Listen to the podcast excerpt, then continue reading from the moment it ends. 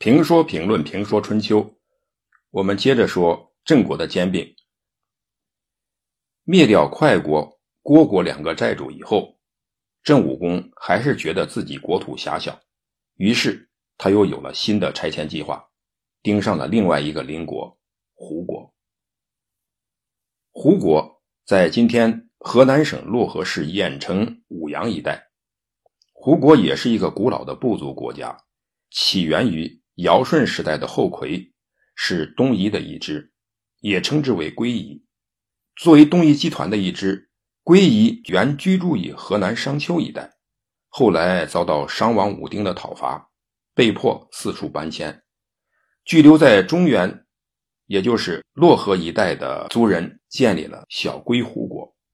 大部分归夷人不愿意臣属于商王朝，而继续向南迁徙，因此胡国。是归夷后裔建立的国家，因为与新郑国为邻，又与周人没有多少血缘关系，因此也成为郑国下一个拆迁对象。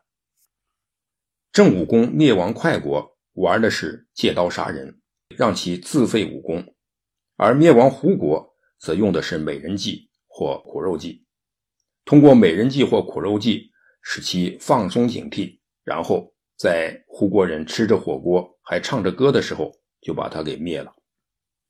郑武公灭亡胡国是用了一番心思的，也下了血本。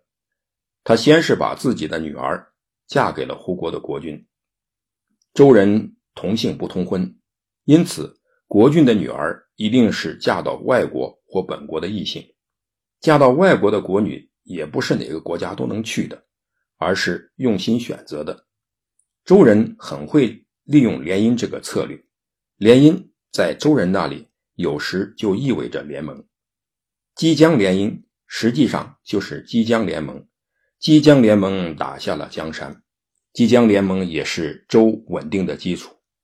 周朝诸侯国的国君把自己的女儿嫁给哪个国家，基本上都有与这个国家建立或发展友好关系的愿望。有互为依托、互相支持的政治因素，这不只是门当户对的问题，当然这也是个大话题。我们这里呢暂且不说，我们只说国君与哪个国家联姻，就有与那个国家结盟、建立友好关系的意思。但郑武公季绝突选择把女儿嫁给胡国国君，目的却是要吞并胡国，置自己的女婿于死地。计划颇具创意。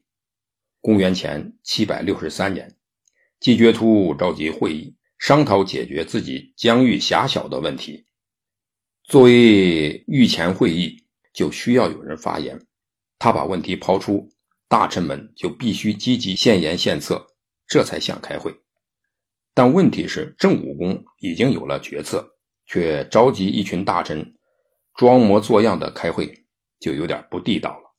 所以有时老板召集会议，并不是他不知道怎么办，有时候是他知道怎么办，而有时候呢，只是需要通过会议做引子，把事情搞定了。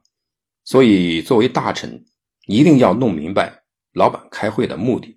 有些人知道，有些人并不知道，但自以为知道，结果就出事了。郑武公身边有一个大臣，名叫关其思。人如其名，关其思很善于观言察色，自以为读懂了郑武公的心思，知道郑武公对胡国有想法，就建议道：“胡国是最好的目标，为什么呢？因为胡国国君刚娶了我国的公主，肯定没有设防，如果我们偷袭，一定能够成功。”这话呢？一下说到了郑武公的心里，关其斯可能还等着郑武公的夸奖和奖励，却不料季觉突听到关其斯正合心意的建议后，拍案大怒，吼道：“你怎么能提出这种混账主意，让我去打我的女婿？郑胡两国是唇齿相依的友好邻邦，胡国国君又是我的女婿，你竟有这种不仁不义的想法！”太可恨了！拉出去砍了。郑武公很会演戏，演得很像。政客呢都得会演戏，如果不会演戏是没有大出息的，这是政客的必修课。关其斯被斩首，关其斯虽然揣摩到了郑武公的心思，但终究呢是智力有限，却卖弄聪明，结果丢了性命。郑武公的心思，关其斯只揣摩到了第一层，却没有揣摩到第二层，结果站着中枪。说出了领导心中的话，看起来很合领导的意，但是他不知道郑武公眼巴巴的正需要一个不怕死的人去做这件事，于是关其思上钩丢了脑袋。所以病从口入，祸从口出，在官场说话做事一定要悠着点装傻子既可爱又安全，所谓难得糊涂。把上司的心思猜透，并不是一件容易的事，所以猜不好最好别猜。《三国演义》中，杨修也为此送了性命，这是大家熟知的。而关其斯的下场却是很多人不一定知道的，所以有点冤。关其斯死了，因为挑拨郑武公攻击胡国而被杀。得知这一消息，他的女婿胡国国君异常感动。这是多么好的老丈人呐！再设防就是不把亲人当亲人了。于是不仅放松了警惕，还撤掉了边防军。这正是郑武公想要的结果。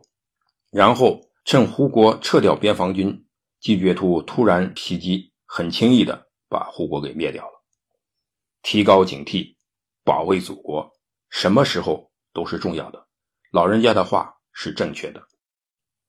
放在西周，像郑国吞灭胡国、快国、虢国这样的举措，是要严厉惩罚的。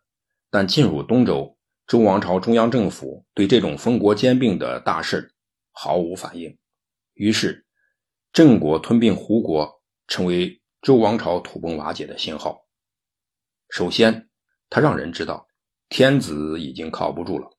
灭掉别人的国家都不管，都管不了，他还能管什么？其次，亲情靠不住了，自己的女婿都去算计，自己女儿的命都不顾，亲情还靠得住吗？第三，王法靠不住了，规矩靠不住了，这是一个险恶的国际环境。那么，什么可靠呢？肌肉最可靠，枪杆子里边出政权，只有加强武力。增强国力，在亮肌肉的时候才能不吃亏。这是我们今天旁观者清。处在那个时候的人们，没有几个能看到这一点。郑国算是明白比较早的国家之一。正是郑国让诸侯们知道，周天子已经不行了，山中已经没有老虎了。